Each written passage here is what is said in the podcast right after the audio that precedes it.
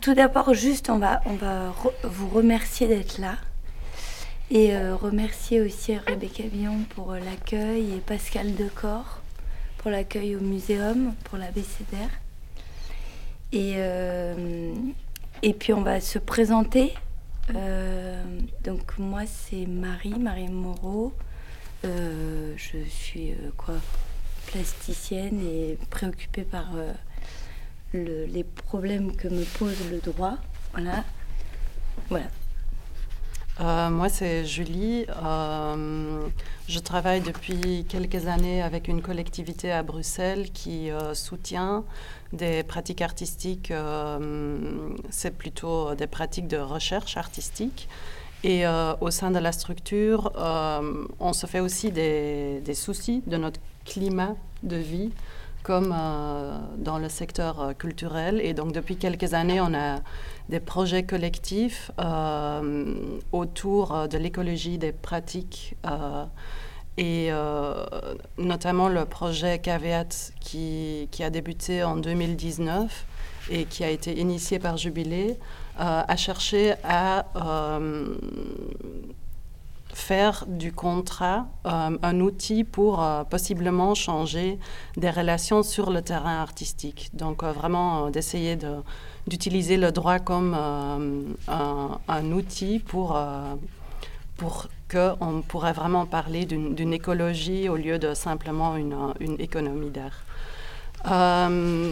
et maintenant, on est dans un projet de réflexion dans cette année 2022 euh, qui est à nouveau un projet collectif où on, invite euh, plusieurs euh, trajectoires artistiques et dans lequel on se pose la question est-ce qu'on pourrait pratiquer la propriété autrement?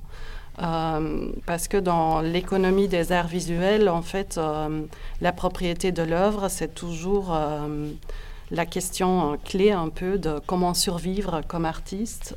on est censé de vendre son œuvre pour pouvoir survivre. Et euh, donc voilà.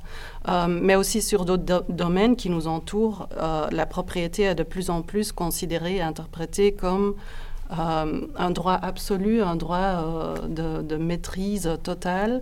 Et donc, dans les pratiques qui, qui font partie, enfin bon, qui, qui font le projet avec nous, euh, il y a beaucoup euh, de questionnements aussi autour de l'environnement, du développement euh, urbain, dans lequel on voit que le droit de propriété est, utilisé comme un pouvoir pour d'exclure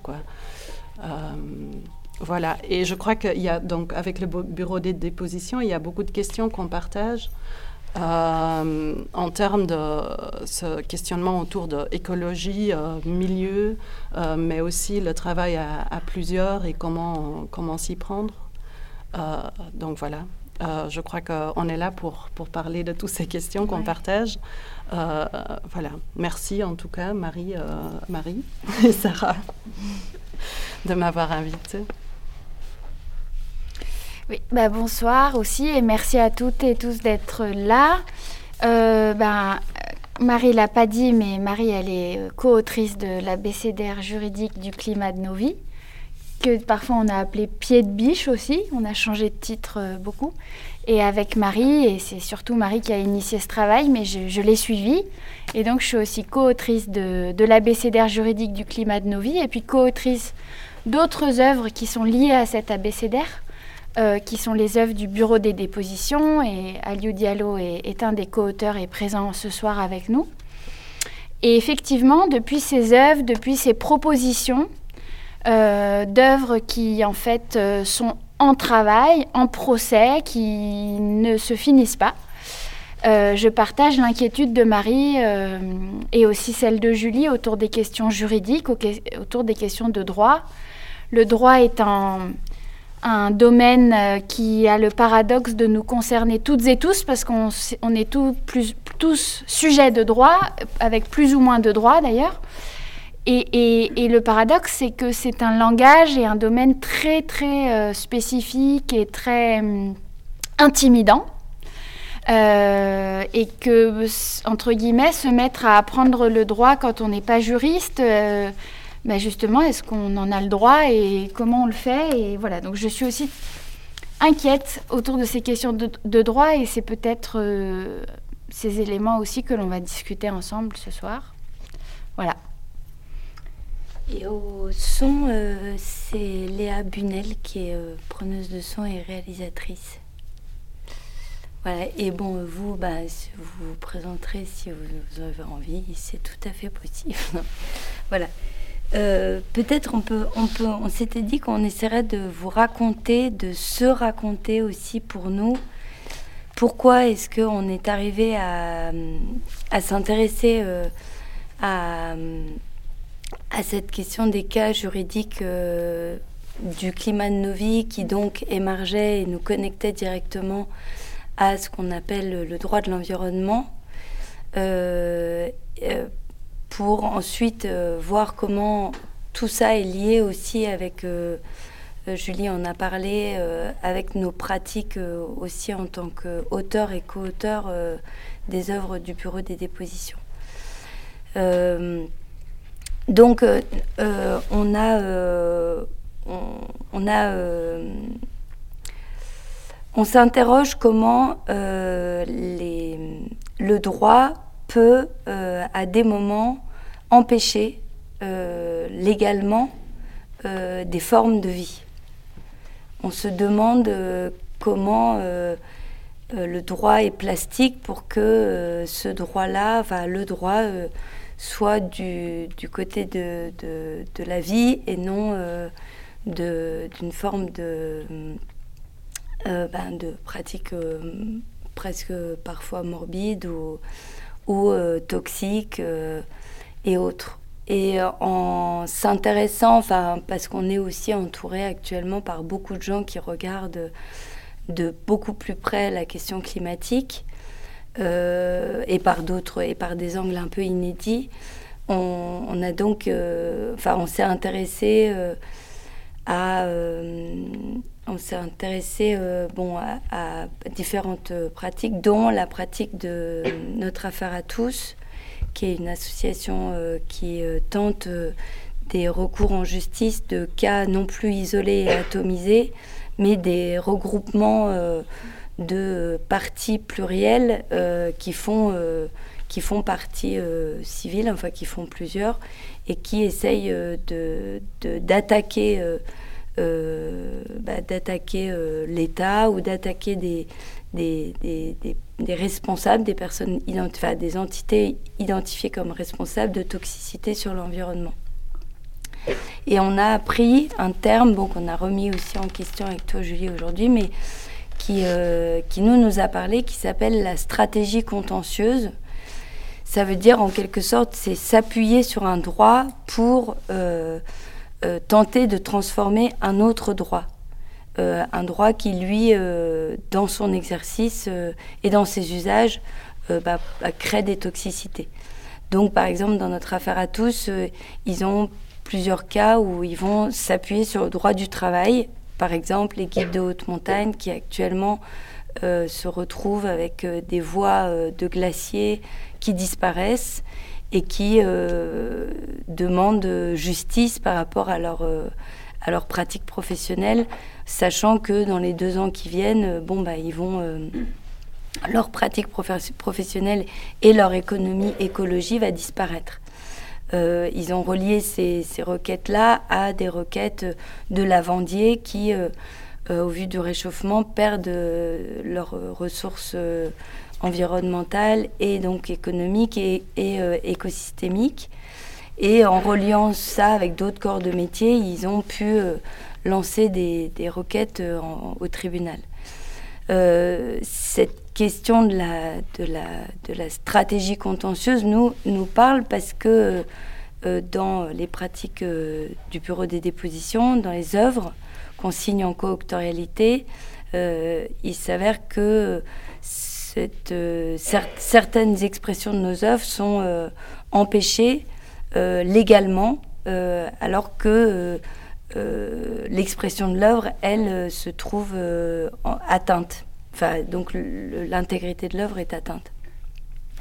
Donc on se, demande, voilà, on se demande comment comment penser le droit lorsque lorsqu'il peut créer de l'injustice et comment le, manipuler en quelque sorte.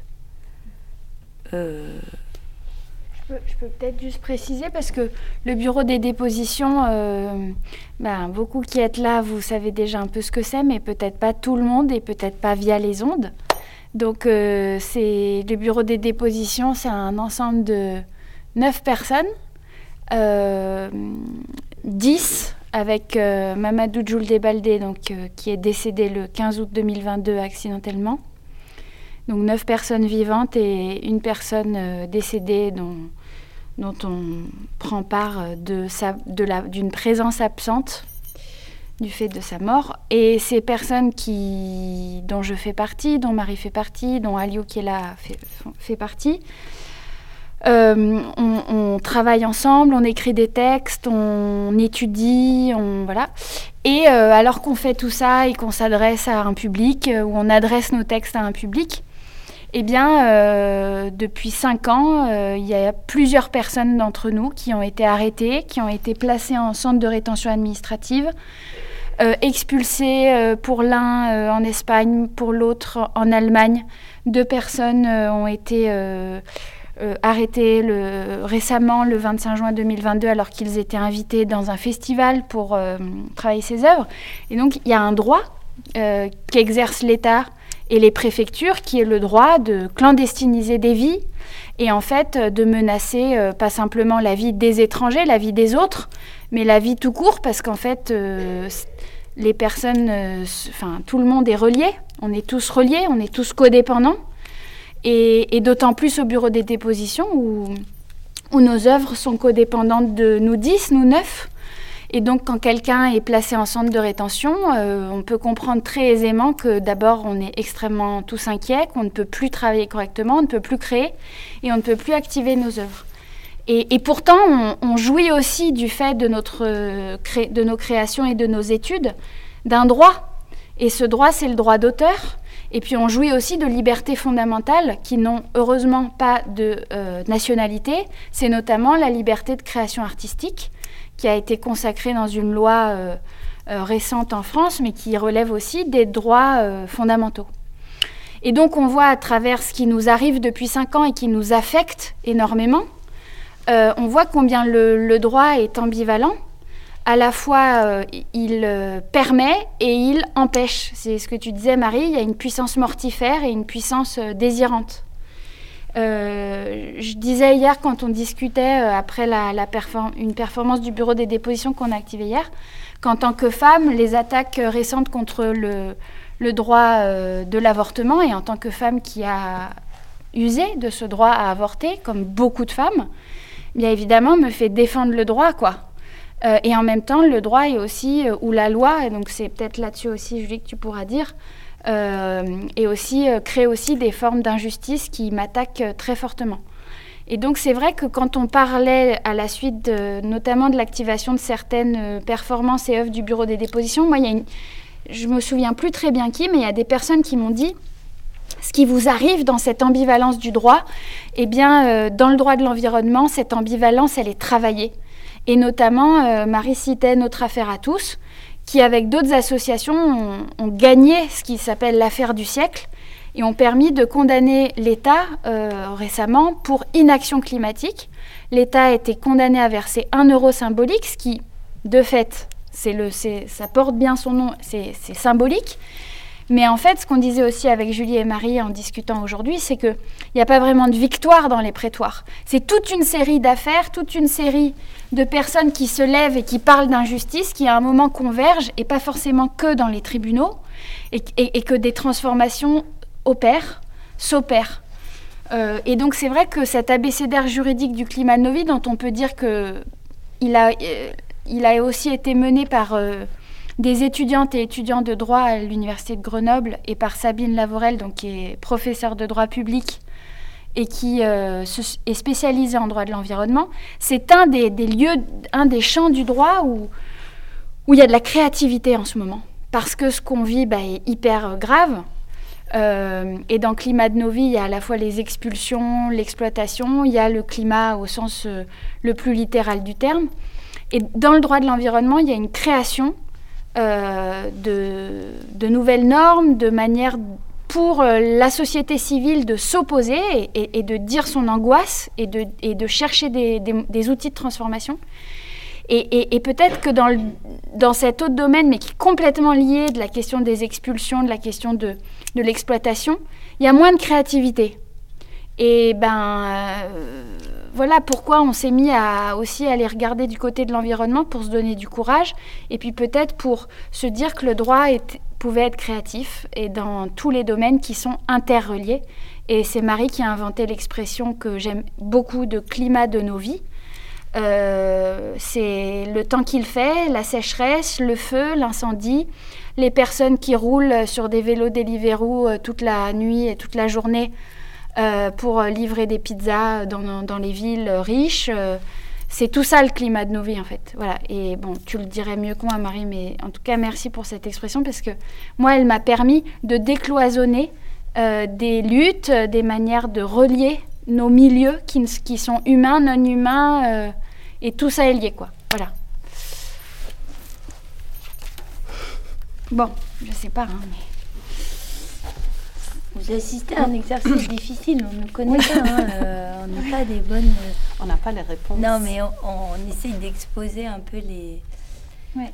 Les... Nos problèmes, quoi. D'où c'est venu tout ça Vous allez nous aider, quoi, en fait. Non. Mais Julie, peut-être, toi, tu peux... Mais euh, non, je crois que la question euh, que vous posez, c'est comment faire euh, bouger le droit ou comment résoudre notre problème avec le droit. Euh, lorsque je crois que d'abord c'est très important de faire la différence entre euh, la loi et le droit. Mm. Lorsque la loi c'est quelque chose qui se crée euh, dans la machine de la loi, c'est-à-dire euh, par les parlements, euh, toutes les, les différentes négociations qui ont lieu aussi avec avec des représentants du terrain. et donc après la loi c'est quelque chose qui offre un, un cadre et euh, le droit, c'est que c'est ce qui tient les situations. Après, il y a la réalité et euh, le droit, c'est la loi qui est traduite. Euh, enfin bon, la loi se traduit dans, dans pour pouvoir gérer ces situations. et je crois qu'il faudrait, c'est vrai ce que tu dis, que dans, il y a beaucoup de marge de, pour travailler, disons, la loi et, de le mettre euh, en, pratique de manière euh, à ce que les choses euh, évoluent. Et je crois que dans, l'ABCDR, il y, a, enfin bon, il y a déjà des exemples de, cas où, par exemple, il y a un juge. C'était quoi encore le cas?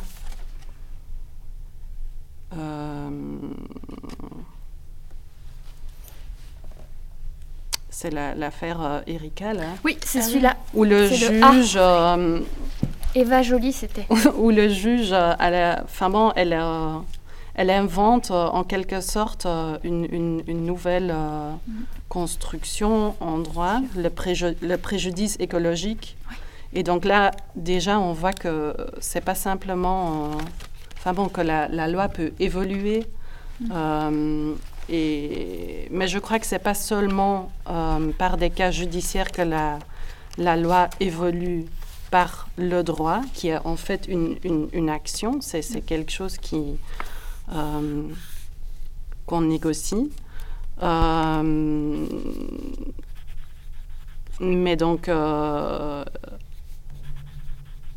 c'est par, euh, des, comme je dis, des, des, des, affaires judiciaires, mais en même temps dans, dans, dans, euh, nos vies euh, quotidiennes aussi, quand on fait des contrats, à chaque fois, il y a une possibilité de, de, requalifier les choses. Parce qu'en fait, le droit, il y a beaucoup de notions qui sont là depuis des milliers d'années, comme la propriété, comme le mariage.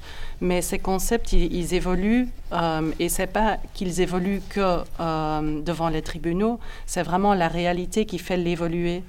Euh, et je crois que euh, là, par exemple, le contrat pourrait être un outil, mais en même temps aussi les pratiques artistiques où il y a vraiment des des propositions plutôt spéculatives du droit qui sont, qui sont articulées.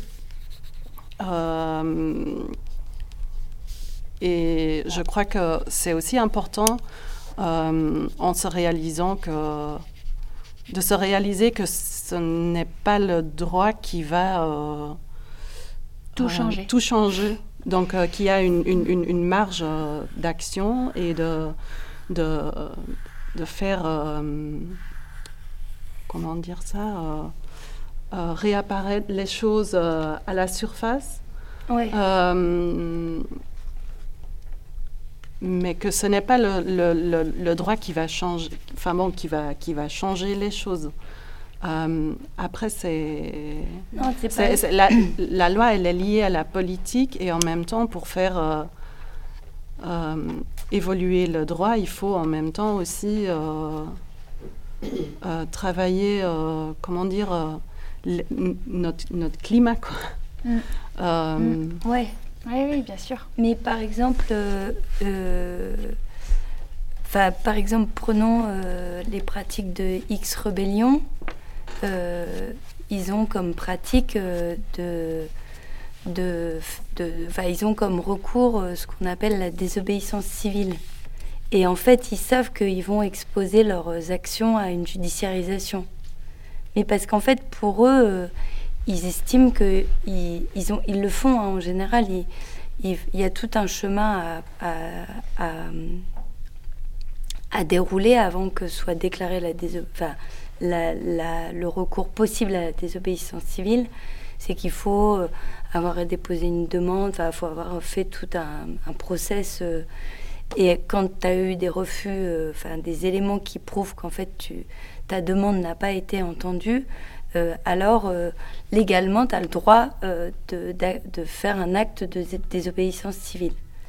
Eux, ils, essayent d'être de, là-dessus, mais parce qu'en fait, ils s'expriment sur le fait que pour eux, il y a une, profonde inquiétude à sentir qu'un écosystème est en train d'être complètement secoué sous un, des preuves scientifiques éloquentes qui pas depuis des décennies et estime et prouve qu'en fait euh, l'anthropocène qu'on peut appeler la capitalocène, enfin l'industrie, etc., transforme de manière assez forte euh, tous les éléments et qu'il n'y a pas de recours, enfin il n'y a pas de transformation euh, qui sont vraiment actées quoi.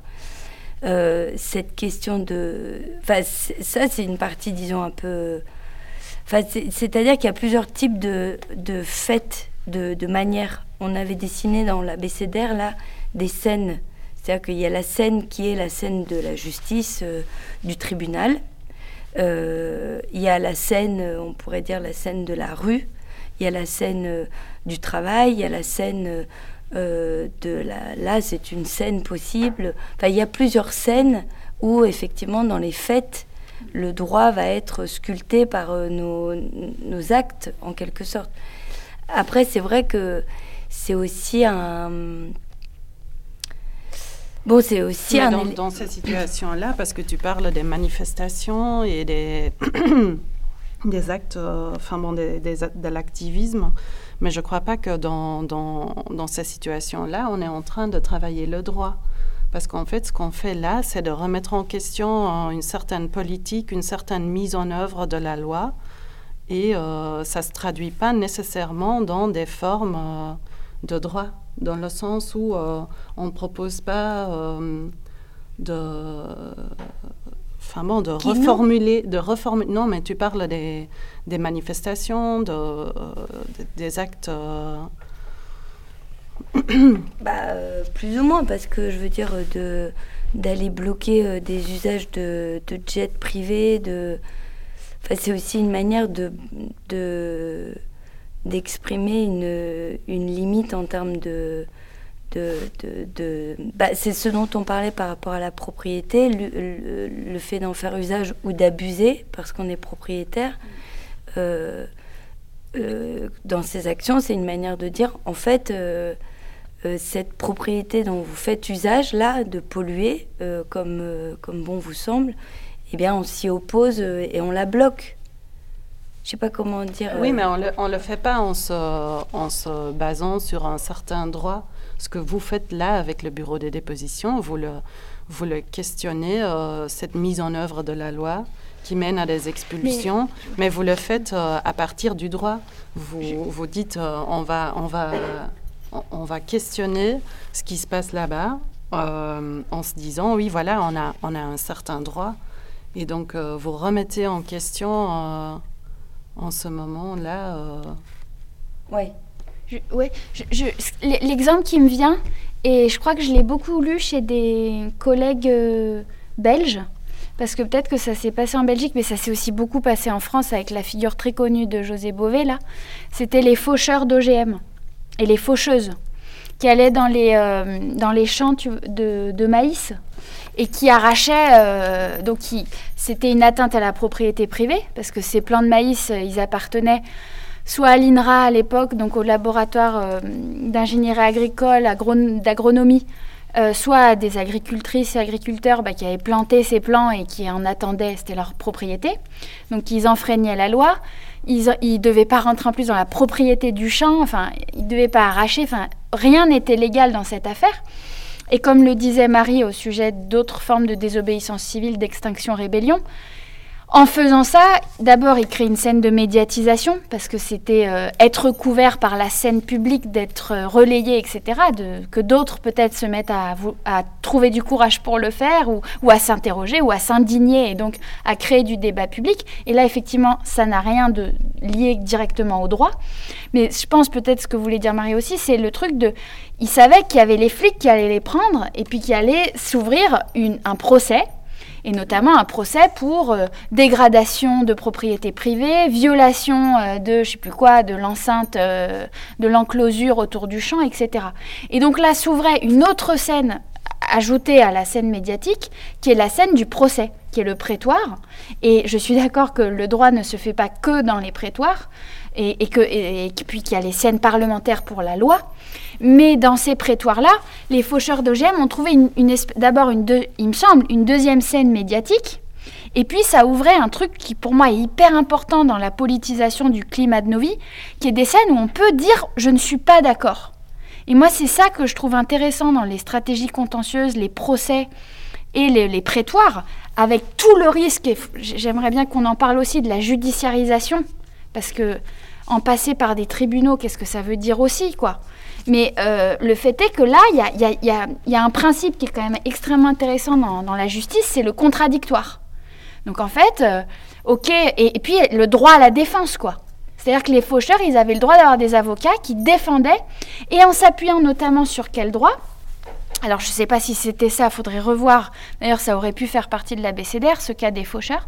Mais par exemple, si on prend l'exemple qui, qui, qui, dans l'ABCDR, il y a beaucoup de cas où ce qui est mis en opposition à, des formes qui, inquiètent ou qui, carrément détruisent, c'est le droit à la vie. Bon, le droit à la vie, ça, paraît complètement abstrait et, potentiellement, euh, en plus moi, le droit à la vie, je parlais d'avortement tout à l'heure, ça, me fait penser à des trucs atroces. Ben voilà, le droit à la vie, quoi, au, secours.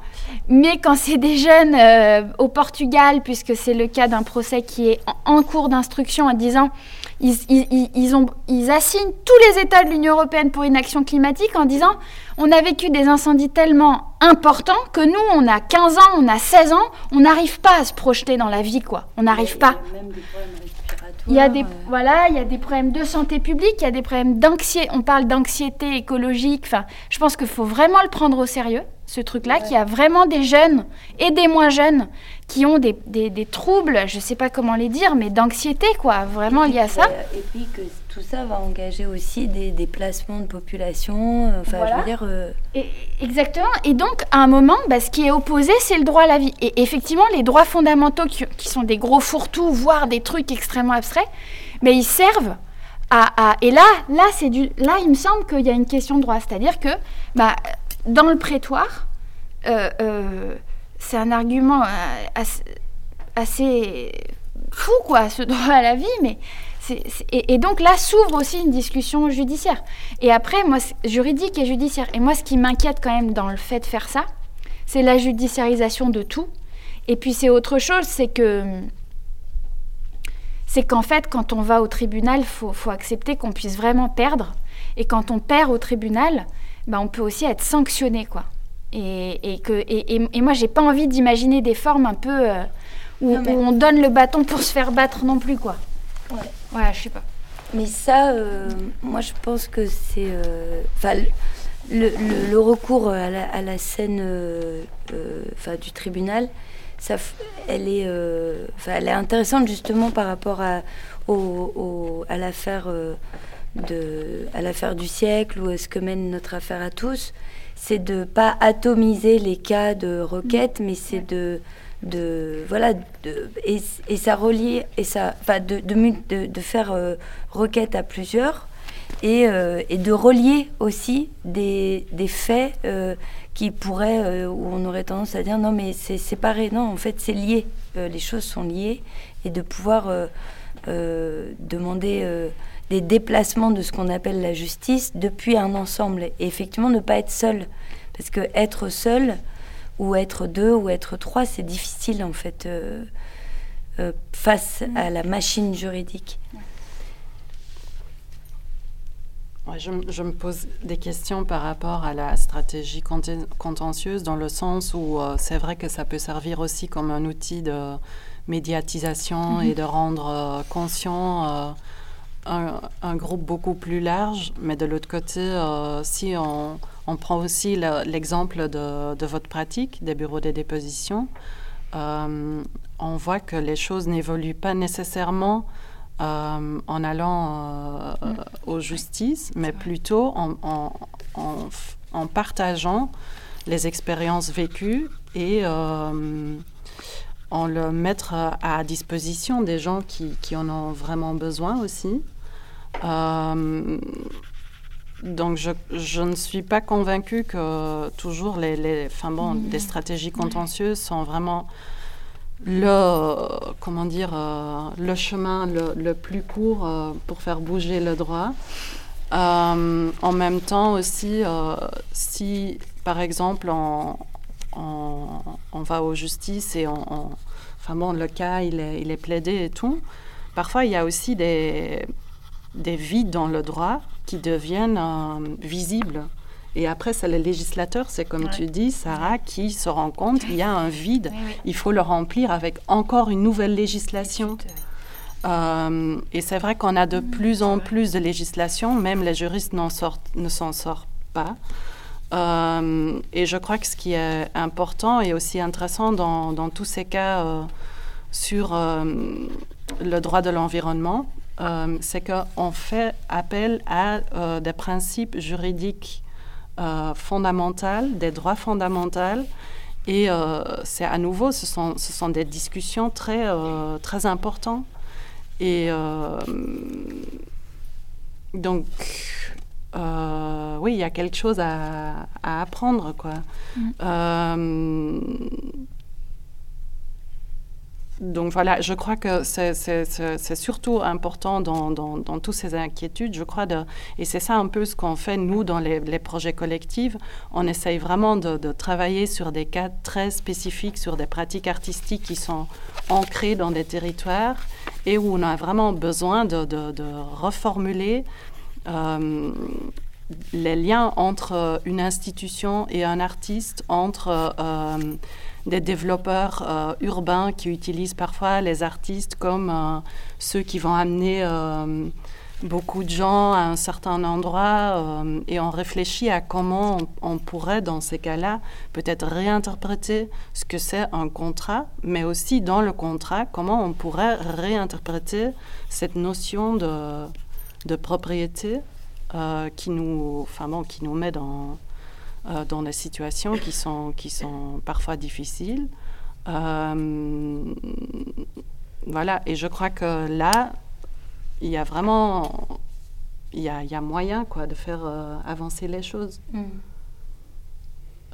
mais en même temps, je crois que l'ABCDR, c'est vraiment c'est super intéressant dans le sens où, déjà pour un non-juriste, de prendre connaissance des cas juridiques, c'est pas toujours évident. Mm. Euh, et il y a de plus en plus de privatisation là aussi dans le droit. dans le sens où il y a tellement de législation, il y a tellement de doctrines, mais tout est euh, behind paywalls. Euh, donc, c'est aussi ça qui, qui rend parfois des stratégies contentieuses aussi difficiles parce qu'on a besoin de quand même beaucoup de moyens. Euh, oui, et d'expertise. D'expertise. Mm. Et oui, c'est vrai, c'est toi qui l'as souligné aussi hier. bah c'est toi, Marie, qui a eu l'idée de la, de la forme abécédaire plus tôt, mais après, ça. ça... Et, et, longtemps, on, on s'est demandé avec Marie, parce que des fois, on, Marie ou moi, mais on a des idées, on ne sait pas trop d'où ça nous sort. Mais euh, puis on découvre après, quoi, un peu a posteriori. C'est un peu ce qui nous arrivait avec la BCD. On s'est dit, tiens, un BCD. Euh, et puis, euh, et puis, ben, pourquoi? Bon. mais je crois que. Je pense qu'on avait un problème d'outillage. Voilà. En fait. On... Oui, mais non, mais ça n'a rien à voir. Mais si, si, si. oui, non, mais si, mais de. de... Enfin, et aussi de ne pas avoir peur du droit parce que nous, le droit, il, nous empêche, enfin, il vient attaquer des co-auteurs et donc il attaque la propriété de nos œuvres. Donc, euh, je veux dire, le droit, il, moi, je m'en fous du droit, en fait. Euh, je veux dire, euh, en soi, je j'ai pas de. Mais le droit, lui, il, attaque nos vies, enfin, et donc il empêche. Il m'empêche quoi. Et là, je vois qu'il attaque l'environnement. C'est le droit qui attaque ou est-ce que c'est bah, la loi C'est la loi et c'est les institutions qui qui, mettent en œuvre euh, la loi d'une certaine façon, mm. où derrière il y a une politique? Toi, tu parles d'interprétation en quelque sorte. C'est comme si euh, des agents et des institutions et des, et, euh, et, des, et, des, avocats et des juges interprétaient dans ce sens-là le droit. Bah, c'est ce que disent des, des, des, des, chercheurs en droit, dont un, un, chercheur qui, nous aide un peu là, qui s'appelle Serge Gurdwirt, qu'on voulait inviter mais il ne pouvait pas. Euh, et lui, en fait, il, dit qu'il y a deux types de, de, fabriques du droit. Euh, il y a d'un côté, effectivement, comment les, les, avocats dans la cour du tribunal euh, créent du droit, parce qu'en fait, ils vont chercher un, un, élément du droit qu'ils opposent, et en fait, ils fabriquent euh, une sorte d'agencement, c'est toi qui parlais d'assemblage et non pas de stratégie contentieuse, mais d'assembler le droit. Et eux vont devant le juge assembler des droits et euh, se remettre à l'intime conviction du juge pour qu'il constate que cet assemblage du droit vaut comme euh, nouvelle interprétation du droit. Et puis après, il y a au niveau parlementaire, mais il y a aussi, il le dit, en fait, les faits. C'est un juriste qui est du côté du le droit comme un fait et il dit en fait, dans la vie, il y a tous les faits euh, qui font, euh, qui fabriquent et qui sculptent la justice. Il parle d'un élément qui est, qui est, un exemple. C'est sur les trottoirs. Les trottoirs, euh, quand ils ont été fabriqués, il était question d'avoir accès pour les pompiers et les médecins pour très vite pouvoir être près de la porte et pouvoir aller chercher quelqu'un s'il y avait un problème ou porter assistance à personne. C'est un droit fondamental qui s'appelle effectivement le droit euh, je pense à la vie ou je sais pas quoi. Bon, bah, petit à petit, il y a des gens qui ont mis des garde-fous. Mais ça, je veux dire, il n'y a pas eu de procès pour la pose des garde-fous. Euh, c'est un fait. C'est-à-dire que. Et pour intervenir, maintenant, un, médecin ou, les pompiers, c'est quand même assez compliqué parce qu'ils ne savent plus comment accéder. C'est tout un bazar. Bon, il dit en fait, ces gestes-là font, sculptent, des, même, on pourrait dire qu'il y a un design de la fabrique du droit. Euh, au sens où c'est dans les faits et gestes de tout. Enfin, moi, je vois souvent dans les milieux où les, gens ont des pratiques un peu éthiques et philosophiques d'impunis, qui impunément usent de leur propriété, j'entends souvent des gens me dire bah ça j'ai pas le droit, mais attends je vais le faire. Je, les copropriétaires ils vont pas ceci cela. Et en fait c'est comme ça effectivement que l'interprétation du droit se fait. Donc c'est à la fois dans la vie intime de chacun, c'est dans les cours, enfin il y a plusieurs scènes quoi. C'est ça que tu veux dire toi aussi ou non pas du tout? Euh, Je voulais... Euh, je sais plus en fait.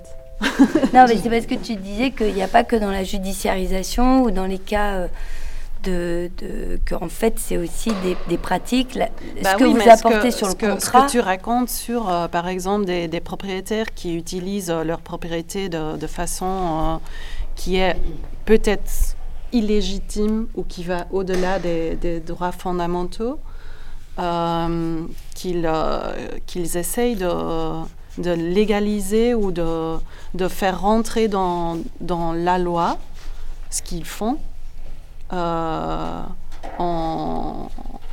avec beaucoup d'expertise, parce qu'ils ont souvent euh, tous les fonds pour, euh, pour travailler avec des experts et trouver euh, des vides. Et des... Mais ça, c'est très bien possible aussi des autres côtés. Et c'est donc là, je ne crois pas que ce sont eux qui, qui, qui, qui, font le droit à ce moment. Ils font rentrer des choses dans la loi en se, en se servant de différents euh, droits qui sont, enfin bon... Euh, grâce à cette étude et à cette installation, et puis avec les étudiantes et étudiants de la faculté de droit de Grenoble donc, qui ont participé à la BCDR, euh, je, me suis plongée, ce que j'avais jamais fait, mais je pense que, je sais pas si vous, vous lisez des codes...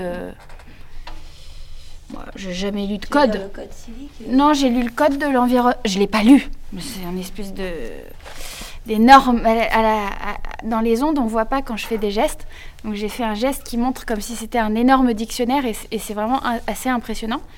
Le code de l'environnement, qui, est un énorme pavé euh, avec une couverture rouge, comme tous les codes. Je, les vois dans les bibliothèques, mais c'est vrai que j'en ai rarement ouvert, peut-être parce que je suis extrêmement privilégiée et que je suis, euh, par ma nationalité, par, euh, je sais pas j'ai ouais, pas été inquiétée moi dans ma vie en fait euh, directement, euh, même si je suis très inquiète de beaucoup de choses.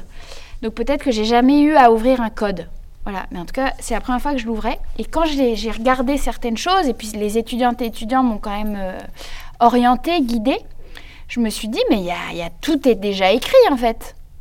Question de protection, le, le préjudice. Là, par exemple, dans la BCDR, il y a, y a, le cas du, du fleuve Wangani, Wanganui, euh, pardon, en Nouvelle-Zélande, avec toute la réflexion aussi autour du Parlement de la Loire. On en a parlé euh, hier sur euh, donner en fait une personnalité juridique à des formes non humaines, par exemple un fleuve, le fleuve Wanganui ou le fleuve Loire, qui aurait donc une forme de, bah, des droits et des devoirs euh, comme un sujet de droit, etc.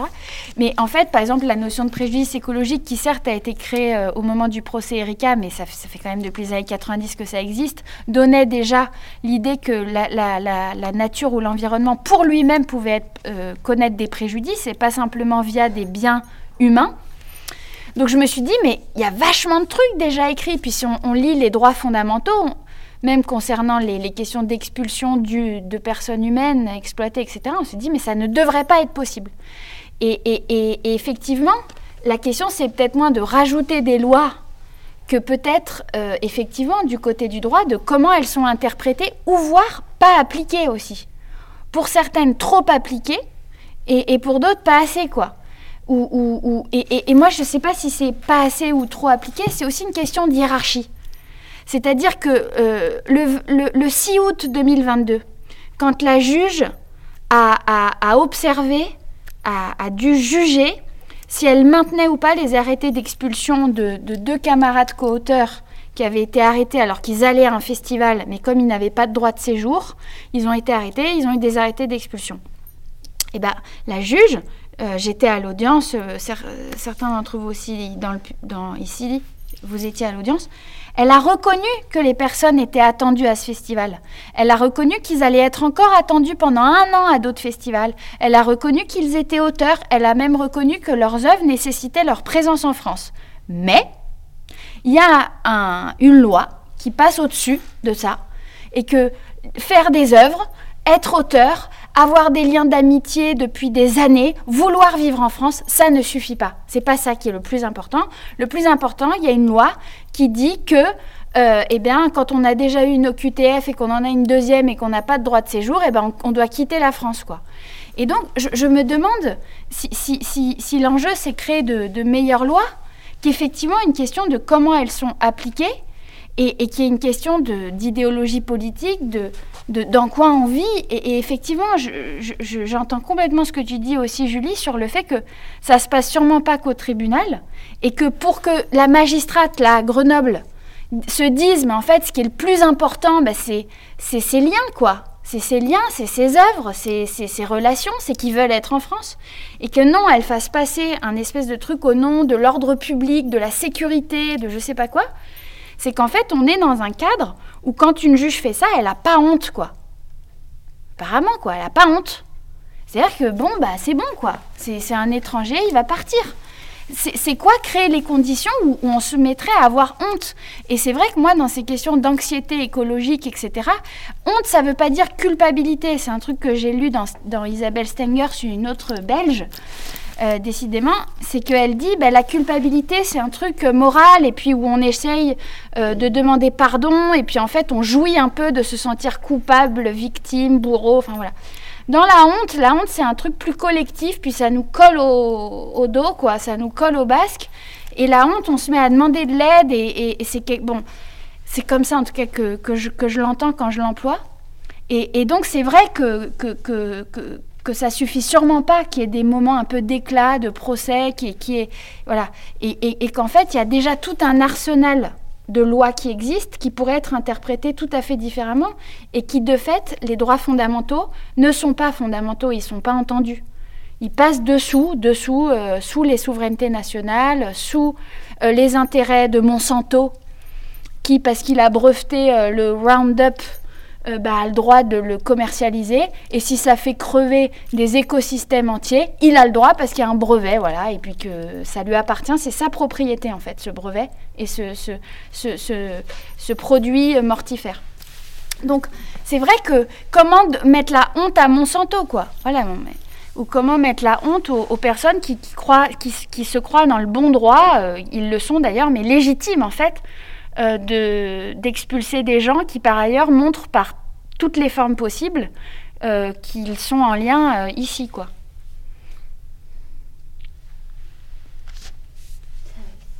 C'est pas mal de finir sur cette question de la honte peut-être. Ouais, non mais peut-être que vous avez envie de, de rebondir. On a assez parlé. Pardon. Non, c'était intéressant. Moi, vos questions, euh, je ne sais pas trop comment, comment la, loi ça fonctionne, mais euh, sur euh, la question, entre guillemets, déjà j'ai l'impression que la, la, justice fonctionne à partir de la question de l'acte, et je me disais, d'ailleurs, ça commence avec un acte de naissance. Et et, ces actes, euh, quand, euh, euh, par exemple, je me suis retrouvée dans une situation où il fallait que je comprenne des questions de droit au travail, parce que ce qui était en train de m'arriver me questionnait, et, et je me demandais comment c'était possible. Et euh, donc je suis allée dans un service spécialisé pour poser cette question. Et il n'y a pas que la question, entre guillemets, des règles et du droit qui a été potassée pour voir comment défendre cette situation qui, effectivement, euh, n'étonnait pas que moi dans le bureau. Euh, et il y a la jurisprudence. Et ça, la jurisprudence, j'ai compris que ça participait de la loi. C'est-à-dire que la loi comme je l'ai compris, et vous me direz, mais au moins en tous les cas j'associe avec ça, c'est une question de la règle, mais les exceptions créent la règle aussi, créent les nouvelles règles pour, pour les suivants. Et donc, euh, il s'est surtout attelé à regarder euh, du côté de la jurisprudence ce qui pouvait participer de quelqu'un s'est défendu à trouver une solution dans sa situation comme défense et du coup c'est une défense qui devient un peu un, bien commun. Enfin, je ne sais pas si on peut le dire comme ça, mais voilà. Enfin, je, pensais à cette notion de jurisprudence dans vos échanges et euh, voilà. Et oui, peut-être la question d'un citoyen, d'une situation et par rapport à je sais pas, des, citoyens, un peuple, enfin bon, quelque chose de plus global, quoi il y a un effet d'interaction. Euh, euh, je, vais juste dire ça, mais dans, dans l'abécédaire, l'idée c'était, l'abécédaire aussi, c'était c'est une forme euh, qui aide à apprendre à écrire, à lire, et nous on apprend le langage du droit en étant ni Marie ni moi juriste, donc on avait mis ça un peu en scène, et c'est que des cas qui, font jurisprudence. justement, et qui, qui, qui, devaient nous aider à nous appuyer aussi pour, pour se dire qu'il y a des précédents. Voilà, mais bon, je voulais juste dire les ça. précédents, en fait, dans notre système de droit, sont moins... ils sont, enfin bon, ils n'ont pas valeur comme comme la loi dans. sûr dans des pays euh, anglo-saxons, c'est différent. Là, les précédents, ils sont vraiment utilisés, mais chez nous, en fait, euh, un cas jugé, c'est vraiment lié à une situation. Et c'est vrai que ça crée euh, genre un contexte pour la législation, mais c'est pas parce que dans un cas, on a par exemple une décision positive qu'un cas qui ressemble un peu euh, il y aurait la même décision. Mm. Mm. Euh, mais c'est vrai que c'est quand même important parce que, par exemple, sur le terrain des arts, euh, il y a beaucoup de discussions autour des droits des artistes, mais il y a peu de juridictions parce qu'en fait, c'est cher, c'est un petit monde, donc personne veut aller en justice. Et euh, au moment qu'il euh, y a quand même euh, des cas judiciaires, c'est très difficile aussi pour les juges et les avocats de, connaître un peu ce terrain. Et donc c'est pour ça que je crois, nous aussi, on a décidé de plutôt travailler les contrats et les cas très spécifiques et de développer un discours autour de ça au lieu d'essayer d'amener des cas aux tribunaux. ce qui peut évidemment déclencher euh, des discussions à un autre niveau. Après, même si dans le droit continental, donc euh, pas des pays anglo-américains et tout, euh, dans le droit continental, la jurisprudence fait pas loi. Mais par contre, par exemple, j'imagine, bah, je pense, comme tu parlais de, travail, aussi le rôle des, syndicats, par exemple, bah, peuvent s'inspirer aussi des, des formes de, de jurisprudence pour s'inspirer, pour créer des plaidoiries qui sont après, si ça va au prud'homme par exemple, que les avocates et avocats se saisissent d'arguments. C'est aussi des précédents qui donnent de la euh, de, de, de, l'imagination concrète pour, euh, pour imaginer des défenses, des modes de défense, parce que d'autres se sont cassés la tête avant sur des trucs qui sont un peu similaires. C'est quand même vachement, même si ça, le juge ne doit pas suivre la jurisprudence, mmh. je parle du côté de la défense ce sont quand même des, moments. Et puis surtout, je rebondis aussi sur un truc que, je pense très important qu'a dit Marie, c'est on n'est pas seul. Se dire ça. Et moi, c'est aussi ce que je vis, ce que je sens dans les, trucs d'environnement et climat de nos vies encore plus large, c'est de se relier, quoi. Comment on se relie. Et cet après-midi, on lisait dans le code de procédure euh, civile, donc euh, euh, voilà, comment en France on pouvait créer des actions de groupe. Bon, bah, en fait, il y a quatre motifs où on peut être à plusieurs pour euh, voilà pour pas se sentir seul. Il y a les questions de santé, mais mais en fait c'est toujours très long et très compliqué, mais quand santé même. Publique. Santé publique. Les questions de discrimination, discrimination raciale, de genre, etc. Il y avait, il y en a deux autres à chaque fois que j'oublie. C'est le travail le discrimination, au travail, et euh, les lois informatiques. Ouais, liberté, euh, donner euh, tout ce qui relève de la CNIL, quoi. Là, tu peux monter des actions de groupe. Voilà. Sinon, tu peux pas être en groupe, quoi. Voilà, donc c'est dingue. Et l'environnement, et l'environnement, et c'est ce qui a permis l'affaire, notre affaire à tous. L'environnement. Ah oui, oui. Donc Au ça fait 5 Ouais, ou quatre ou cinq. Et par exemple, le contentieux du droit des étrangers, qui fait partie du climat de nos vies, euh, euh, Uber, Deliveroo, etc. Bon, il faut prouver qu'il y a une discrimination. Euh, un syndicat peut aller, mais en fait, s'il n'y a pas de question de travail, si c'est juste être étranger, par exemple, ou étrangère, il n'y a pas d'action de groupe possible. En France, c'est interdit. Il n'y a pas une association d'étrangers euh, qui peut. Enfin, après, il faut prouver qu'il y a une discrimination au nom de fait d'étrangers, mais ça n'existe pas. Et ça aussi, c'est. Parce que la jurisprudence, on pourrait se mettre à se relier aussi, à créer des, des collectifs. Et... Mais c'est pas possible. Mais l'environnement, voilà un endroit où il y a des choses possibles et notre affaire à tous, ça donne du courage, quoi. Pour peut-être créer des associations. Et et s'adresser au droit, sachant que, bon, aller au tribunal, on vient de le dire, n'est pas l'alpha et l'oméga, et peut même se retourner contre. Donc bon, euh, de toute façon, moi j'en ai marre de dire tout le temps que qu'il n'y a que des murs, quoi. C'est chiant. Mais par des petites brèches. De toute façon, ça nous occupe déjà de parler de ça. Non, mais ça va, stop. Voilà, je Il y a des gens. Pardon. Je suis déprimée, hein, j'ai la honte aussi. Oui, oui, oui, stop. C'est bon, ça va. Justement, je me faisais la réflexion tout à l'heure par rapport à ces questions de l'individu et ou le collectif au regard du droit, euh, qu'il y avait aussi un, en amont euh, des, des- des moments. euh, Enfin, je pensais à ça quand, quand tu parlais des, des faucheurs et des faucheuses de- d'OGM. Et, euh, euh, et en fait, beaucoup euh, de, de- de situations militantes euh, vont souvent euh, consister à utiliser le, le collectif et l'anonymat pour soit échapper au droit, soit se retrouver à un autre endroit du droit qui est plus propice à faire passer quelque chose. Et où il y a tout un tas de- d'énergie et de dispositifs qui vont être euh, utilisés en face pour ramener, euh, pour ramener les individus euh, à, à- à leur, à leur personne physique euh, et, et les, et les judiciariser individuellement et en les isolant euh, face à un, un droit commun qui est beaucoup plus punitif, efficace, etc. Et enfin, moi je pense notamment à des camarades qui ont, fait des actions de- d'autoréduction à la caisse euh, pendant la période Covid euh, pour aller, euh, pour aller distribuer de la bouffe dans les brigades, etc. Et où toute l'action de la chaîne de supermarchés en cause, qui était pourtant informée, enfin tu vois, c'était une, une vraie action collective qui a été vraiment menée par un collectif, a consisté ensuite à identifier les personnes pour pouvoir les accuser, même s'ils en accusaient que 4 au lieu du groupe de 50 qui était là.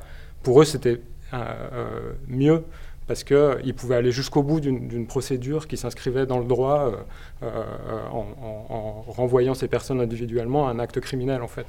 Euh, et du coup, bah, toutes ces stratégies militantes qui sont en amont du droit, mais qui le prennent en compte, puisqu'il s'agit justement d'y échapper ou de se poser à un autre endroit, etc. Qui évidemment c'est la même chose pour Extinction Rebellion, pour tout un tas d'actions climatiques, etc.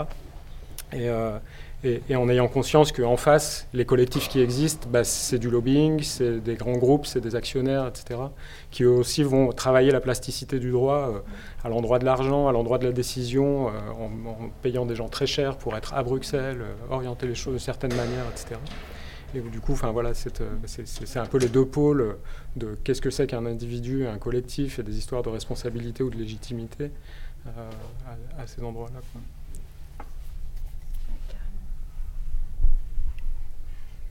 Bah, euh, Julie, ce qu'elle proposait, euh, c'était euh, parce que, par exemple, ça, c'est un format qu'on appelle être une œuvre. Bon, moi, je sais pas trop exactement finalement ce que c'est les propriétés d'une œuvre. et Julie, elle se disait, mais est-ce que le prolongement de cet abécédaire, parce qu'il ne s'agit pas non plus de faire des collections, il s'agissait de, pour nous d'étudier en fait, de se donner des ressources et de comprendre autrement le droit et de mettre à découvert euh, comment aussi les questions euh, environnementales ou de- d'inquiétude environnementale, voire de, de- d'effondrement ou de, crise, comme on l'appelle. Mais euh, et Julie, toi, tu disais peut-être que l'abécédaire aussi, ça peut devenir un abécédaire. enfin, je sais pas si c'est une histoire de d'outils, mais de, de- pour, pour, pour continuer à étudier depuis des cas, euh, depuis des affaires, depuis des cas, et prolonger des, des- comme ça des, des gestes de ouais de- d'abécédaire et puis de se dire aussi qu'en fait euh, peut-être que cette question euh, du, du, du, droit, elle est, euh, enfin, comment dire, il y a les, peut-être c'est pas la jurisprudence, peut-être que c'est aussi tout le mouvement euh, que mène aussi, bah, dans les syndicats souvent il y a des super juristes. euh, et, dans tous les, enfin, tous les, les organisations, nous, c'est pas pour rien qu'on s'est rapproché d'une juriste, alors que tu es entouré d'artistes qui sont super. Mais en fait, tu as une espèce de euh, de branchement. Enfin, elle voit comment toutes les œuvres euh, sont euh, préoccupées par, euh, par des questions de propriété, de contrat. Et puis en fait, tu as une espèce de. Tu es, un peu à la jonction de plein de problèmes qui sont isolés dans les œuvres ou qui peuvent être isolés dans les cas environnementaux. et effectivement, le juriste ou la juriste, enfin, espèce de méta-juriste, parce qu'on est tous des juristes, puisqu'on fabrique des actes, euh, en fait, on, acte des choses qui font, euh, qui font, qui transforment des, lignes de, qui, qui, qui créent pas de la jurisprudence, mais qui créent des interprétations possibles du droit ou, un truc comme ça. Ça va ce que je dis ou je dis on s'en fout en fait, mais je le dis en tout cas. Non, mais c'est vrai que du coup, euh, toi, tu disais peut-être l'abécédaire, c'est de prolonger en continuant cette manière d'assembler de. Bon, nous, c'est vrai qu'on a un problème, c'est les attaques qui sont produites sur nos œuvres, tout simplement parce qu'on œuvre à découvert en arrêtant d'invisibiliser des populations des individus ou des gens qui, en fait, codépendent de de, l'expression du, format qu'on souhaite euh, fabriquer, œuvrer, enfin, et, euh, qui, et qui, elles, en tant qu'autrices, sont interdites, euh, sont interdites à l'expression, interdites à la présence. Donc, on, donc on, est attaqué par le droit, quoi. Mais je pense qu'on est plusieurs à être à concernés par des, formes d'attaque. donc voilà, je sais pas trop. Non, mais bon, essayer de réfléchir un petit peu parce que là. Bon, ben, c'est quoi?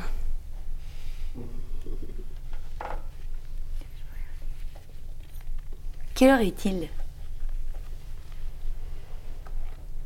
On était bien là à t'écouter, à vous écouter. 19h17. 9h 19h.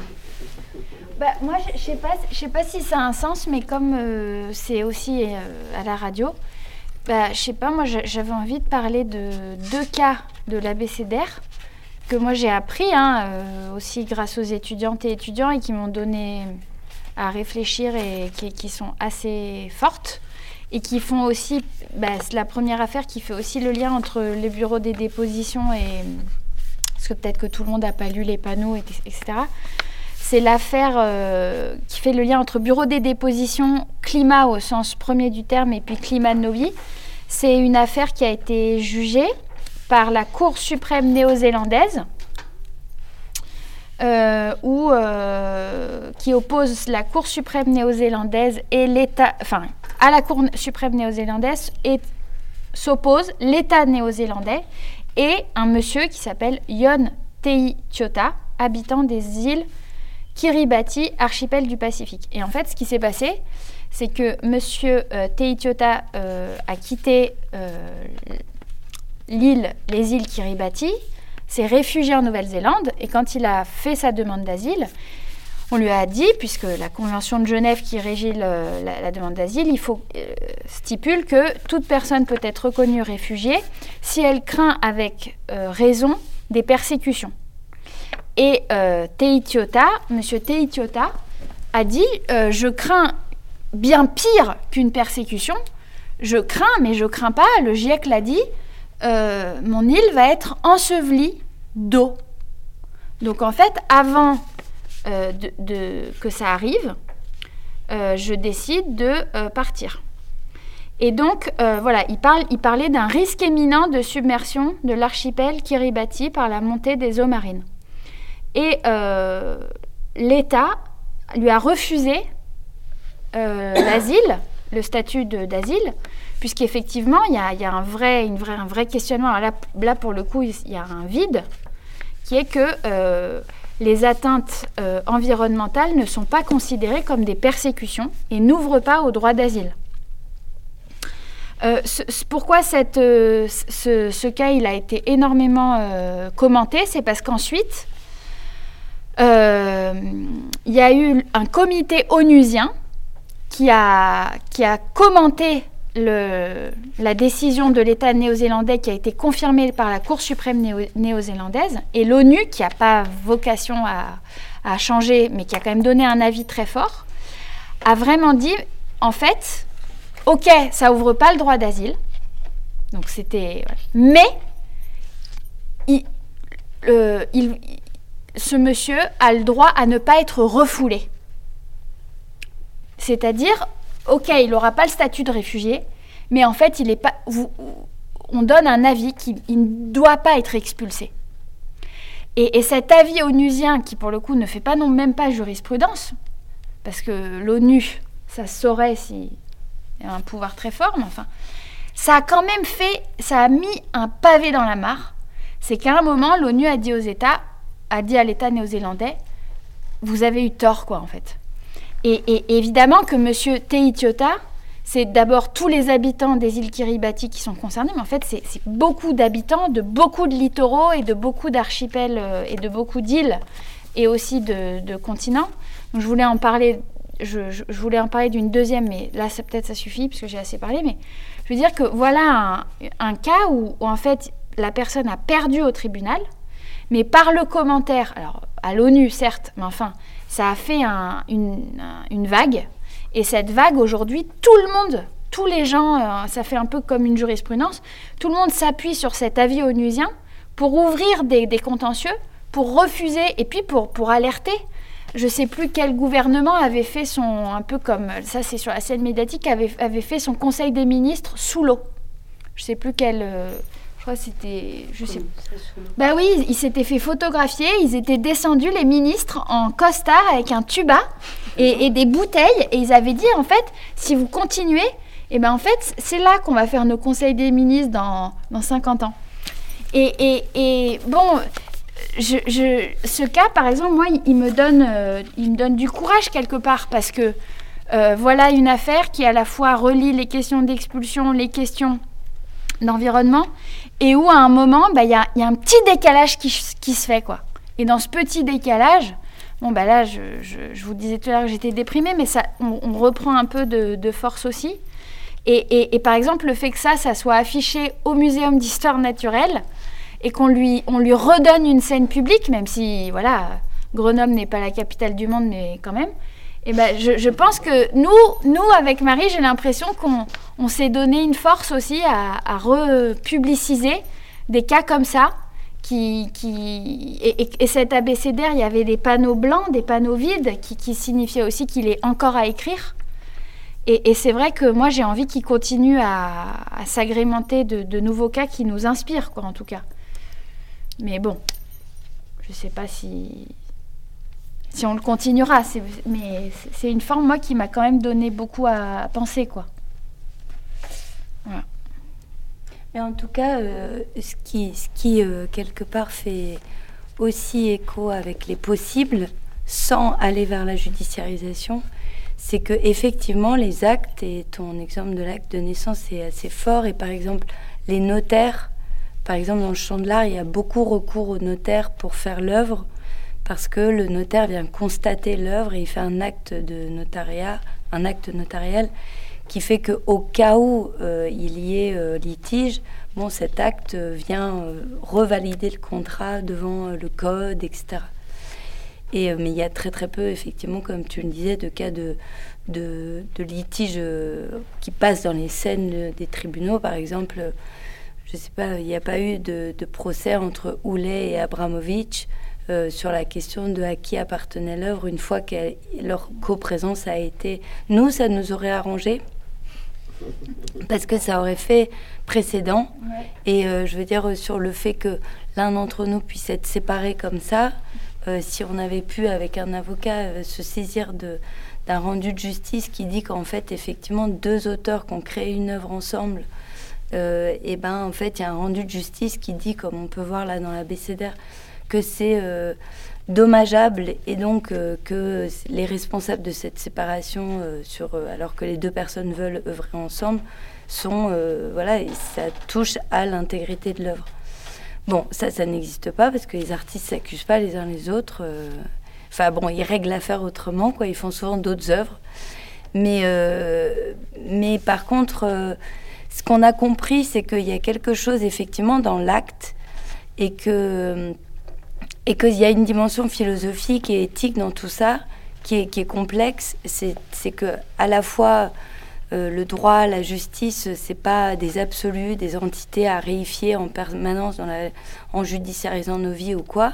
C'est pas des dieux en fait, c'est pas des autorités, mais euh, c'est euh, quelque part les bords d'un d'un régime de, de, pensée, de se sentir juste, de se sentir pas attaqué, de d'analyser pourquoi on se sent clandestin ou pourquoi on est rendu clandestin, euh, pourquoi est-ce qu'on est rendu euh, non euh, non enfin pourquoi on, est rendu inquiété à vivre par exemple, des choses de cet ordre-là et qu'il y a effectivement des, des gestes qui ont été aussi forts pour nous comment, un, comment est-ce qu'on dit quand on est infusé dans, quand quelqu'un nous inspiré. inspiré ont été inspirés par vos pratiques, mais aussi par d'autres œuvres, parce qu'en fait les œuvres, en tout cas chez les artistes, mais aussi dans le champ de la recherche, vous citez beaucoup, et vous chez vous c'est très, c'est même très très codifié. et obligé. Quoi. Chez nous, dans le, dans dans le champ de l'art, souvent, c'est plutôt, on, est plutôt obsédé par l'originalité de l'œuvre, alors qu'il n'y a pas beaucoup d'originalité en général dans les œuvres, mais parce qu'il y a des fantômes d'autres œuvres, etc. Mais en tout cas, euh, cette idée de, mettre à découvert le contrat, de mettre à découvert les propriétés de l'œuvre, de mettre à découvert qui œuvre dans l'œuvre, en fait, qui euh, procède de la fabrique de l'œuvre, qui en fait là est concerné par la scène euh, environnementale, qui, c'est aussi des manières par des actes de mettre à découvert des choses qui en fait sont dans les usages tenus à couvert quelque part. Et bon, bah déjà, c'est une manière de dire, bah non, en fait, on peut pas disparaître comme ça. C'est pas normal. C'est pas, c'est pas. Et par exemple, dans le droit euh, de la, de, je veux sur les questions de santé publique, les médecins euh, qui œuvrent sur euh, les questions de santé publique et de santé communautaire, ACT UP a été pour eux un énorme producteur de déniaisement de l'ordre des médecins qui était quand même très arrêté sur le diagnostic, le pouvoir du diagnostic. Et en fait, en voyant les médecines communautaires, les, les inquiéter dans leur corps par en plus l'empêchement d'accéder aux soins, on, fait bouger la médecine elle-même. Quoi. Donc c'est, enfin, on s'interroge sur la propriété des œuvres qui peuvent aussi interroger les institutions. Parce que des fois, il y a des œuvres, par exemple, ou des situations qui ont une audace énorme, ou des humains, ou comme tu disais, des groupes on appelle ça activistes, mais bon, je sais même pas si c'est de l'activisme, c'est un geste, c'est un acte, quoi. C'est presque comme des notaires non notaires, mais non, mais je veux dire, c'est un acte en fait. Et ben par contre, c'est, ça va être l'institution, dans le champ de l'art en tout cas, ça peut être l'institution qui, à un moment, au, niveau de la, au moment de la signature des contrats, va dire non mais nous par exemple on se bat pour qu'on soit tous co-auteurs et qu'on touche des, des rétributions, qu'on touche de l'argent tous, qu'on a même si certains d'entre nous n'ont pas le droit au travail, et qu'on soit officiellement dans le droit en performant devant les publics. Donc effectivement, l'endroit du contrat ou, de, de la déclaration des propriétés de l'œuvre, qui peut dire, ben, en fait, là, si l'œuvre, n'est pas comme ça, ben, il y a atteinte. Par exemple, si on, on avait le droit de faire une œuvre où on plante plein d'arbres euh, d'un coup partout, partout, partout, et c'est notre œuvre, et après on pourrait dire, non, non, attendez, la propriété de l'œuvre, c'est que maintenant, vous n'avez plus le droit de passer euh, euh, en voiture ici, quoi. C'est pas mal. Il y a des œuvres comme ça, hein Il y a des œuvres comme ça, n'est-ce pas? Tu sais, c'est toi qui sais ça mieux que moi. Bah, il y en a, eu, mais c'est c'est le moment où on a un peu poussé les œuvres en disant oui, bah, vous, en fait, l'œuvre, c'est plutôt l'archive qui est restée dans le Fonds régional d'art contemporain. Non, mais toi, tu sais un peu mieux tout ça, non? Tu veux pas parler, toi? Non, mais j'ai l'impression, mais, mais je l'ai appris par des expositions que vous avez faites, qu'il y avait des artistes, effectivement, qui, qui, plantaient des, des, forêts qui, et, qui, et, en, leur donnant le statut d'œuvre. Bon, c'est aussi les trucs de l'UNESCO, la patrimoine euh, immatériel. Après, ça pose question de... Bon, on en a vachement parlé aujourd'hui, aussi de qu'est-ce que ça serait instrumentaliser l'art pour à quel moment c'est un, il y a une pragmatique des œuvres, à quel moment on instrumentalise, enfin, mais c'est sûr que peut-être tous les moyens sont bons, je sais pas. Mais c'est aussi un langage, non? Euh, À ce moment, euh, comment dire, euh, l'acte artistique, c'est pas, c'est pas que activisme ou instrumentalisé. À ce moment, c'est aussi une façon d'exprimer ou de questionner des situations. Et ça peut se faire par, euh, comme tu dis, euh, créer une œuvre qui, qui met euh, un, territoire, une certaine façon de faire en question, mais ça peut aussi se faire euh, en faire des, propositions euh, spéculatives et. euh, Et oui, voilà, il n'y a pas, il y a pas question d'instrumentalisation. Je crois que cette Mm. question, elle, enfin bon, c'est vrai que elle, euh, elle est pesée de temps en temps, mais euh, en même temps, c'est peut-être aussi parce que, euh, comme tu dis, il n'y a pas vraiment chez vous, vous parlez tout le temps aussi d'une œuvre. Euh, processuel et donc il n'y a pas de fin et euh, les gens ont du mal à, à- à capter ce genre de, de pratique même s'il y en a de plus en plus euh, qui mettent la pratique euh, en avant et pas, euh, Le pas, produit. pas- ouais, voilà, pas le produit et pas parler d'un objet d'art. Et je crois que là, il y a, y a- y a quand même des choses, comme vous dites, à, à réfléchir et à inventer dans le droit, comment on pourrait euh, euh, aussi euh, arriver à ce que ça fait sens comme, comment dire, œuvre artistique, même si c'est pas quelque chose de fini. Euh, voilà, je crois que chez nous aussi, les, les- les pratiques artistiques avec lesquelles on travaille, euh, euh, il y, a, il y a les mêmes questions. Euh, et on n'a pas, on n'a pas la solution. On réfléchit et on essaye euh, de mettre en réseau et de, de- de- de- d'avoir un dialogue entre les pratiques parce que c'est ça quand même qui, qui, fait, euh, qui fait que peut-être euh, finalement on aura pas une solution mais différentes chemins pour vraiment arriver à... Comme des recettes un peu. En fait. Hmm, oui, mais beaucoup de recettes. Ouais. Un gros livre de recettes. Mais je ne sais pas si, si c'est vraiment des recettes, c'est c'est plutôt, euh, c'est pu- plutôt peut-être plutôt faire la, la cuisine. Pratiqué Par par la C'est pratique. oui, Je oui. ouais. déteste les recettes. Mais D'ailleurs, Il une recette, c'est fait recette. pour pas être suivi. On, Bah, ouais. on l'oublie. Ouais. Mm. Dans la pratique, on apprend. C'est vrai. C'est vrai. hein. Et justement, une c'est- le moment d'aller souper. transition, transition. Mais, hum, mais ça va euh, de nous avoir écoutés euh, dans ce bazar-là Ben non, c'était déjà pas trop le bazar, ça va? Ah, c'était pas trop le bazar? Non. Non, puis ça fait. Enfin, bon, déjà, tu viens pas pour rien ici, je pense. Comme tu. Comme, enfin, voilà, il y a, il y a quand même quelque chose. Quand tu te déplaces, il y a quelque chose en toi, mais ça fait inévitablement des échos et des résonances. Enfin. Moi, vos questions de propriété privée, bien évidemment, ça fait des résonances avec la question de l'usage et de la propriété d'usage, et euh, qui peut des fois passer au-dessus de la propriété privée. Et, euh, et voilà, et, je pense pour tout un chacun, euh, et c'est en ça où euh, ce que vous évoquez d'agencement, de, de constellation, il y a un intérêt peut-être pas à la recette, mais à la pratique et au témoignage. Parce que l'abécédaire, il vient, il vient, il vient rappeler des choses qui ont existé, et, l'oubli est un droit, et l'oubli est un fait.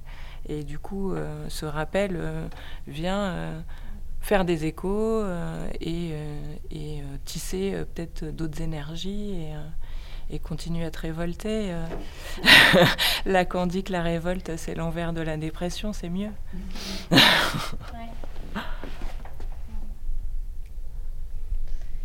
Ben, oui, si vous avez, ben, on peut se dire que s'il y a d'autres éléments qui remontent ou qui rentrent en inquiétude, ou je sais pas, vous avez qu'à essayer de nous contacter.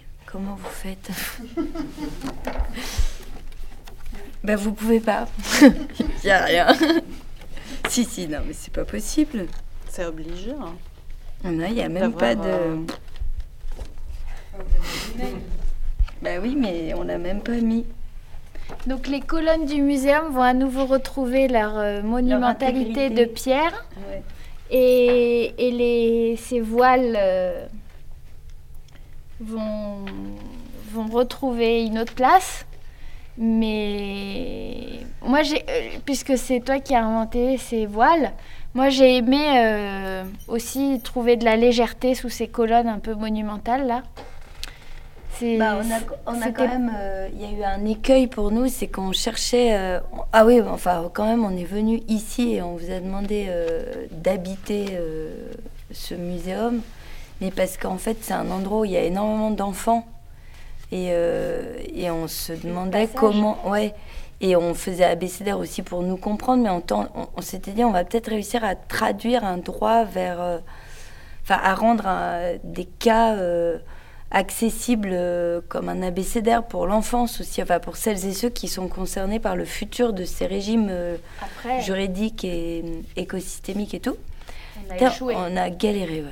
Non, on a échoué. Non, mais c'est en dire. fait le droit est, C'est des pavés. il est dur quoi. Enfin, je sais pas comment dire, c'est Ouais. parce qu'on voulait pas. euh, par exemple, il y a ce très beau euh, travail qui a été euh, mené, en- mis en récit par Camille de Toledo là sur le Loire, la Loire. Mais en fait, c'est pareil quand on rentre dans les différents, les différents témoignages de l'Assemblée, c'est quand même extrêmement des discours d'experts. Euh, mais il y a une espèce d'ambiance qui, plane, qui serait euh, euh, l'entité non humaine que, à laquelle la Loire pourrait prétendre. Et, mais en fait, c'est un peu ce qui plane. Et puis, en fait, toutes et tous, dans les assemblées, ils viennent un peu arrêter la plane en disant Ah, c'est un petit peu plus compliqué que les droits de la nature n'existent pas. Enfin, c'est un peu, ils essayent de reprendre un peu ancrage, quoi. Et ouais, nous, on s'est dit, en fait, on essaierait bien de faire un, un abécédaire qui est euh, qui est pas un truc où tu planes sur euh, des entités non humaines, euh, la nature comme avec une force qui pourrait d'essayer de revenir à ce qui nous concerne aussi nous dans nos vies quoi. Voilà. Bah, ça, c'est un échec. Non, oui. Les enfants, non, ils pouvaient pas lire. Bah, pour les enfants, c'est difficile à pas repérer qu'il y a peut-être un A quelque part. euh. Bah si, ouais, Seydou, moi, il a vu que c'était un abécédaire, mais... Mais avant de lire tout ça. Mais non, il, justement, il s'est arrêté au A, B, C. Il m'a dit, tiens, il n'y a pas de D. Oui, bah tu vois, il est surdoué. Voilà. Et non, non, non, ça... Non, mais dans ces cas-là, faut pas dire c'est un échec, faut dire c'est un processus. Voilà, c'est un procès. Donc on est encore au travail, mais c'est vrai en plus. Mais c'est parce que les échecs font le processus, peut-être. Ouais. En tant qu'adulte, moi, ça m'a quand même plu. Même si euh, c'est vrai que faut s'accrocher, quoi. Non, mais c'est vrai que par exemple, moi j'aimerais bien le, être maintenant être accueilli, euh, que l'abécédaire soit euh, accueilli par exemple dans des locaux euh, de d'as- d'associations qui tentent des recours ou qui justement se préoccupent de de ces questions, mais parce que je pense qu'on nous nos pratiques au bureau elles sont liées en fait et c'est c'est pas lié comme ça, ça paraît pas évident, mais en fait on est lié au climat de nos vies. Euh, Enfin, on est lié à des questions de, de populations qui sont forcées à des déplacements, euh, à des frontières qui bloquent ces déplacements et qui les tuent aux frontières de manière euh, légale. Euh, et, euh, et nous qui vivons avec ces traumas qui en fait nous inquiètent, enfin plus que nous inquiètent, mais donc c'est un peu lié quand même tout ça quoi. Prochaine session. Ouais d'accord, ok. Merci beaucoup. Ouais merci. Merci Léa. Merci Léa.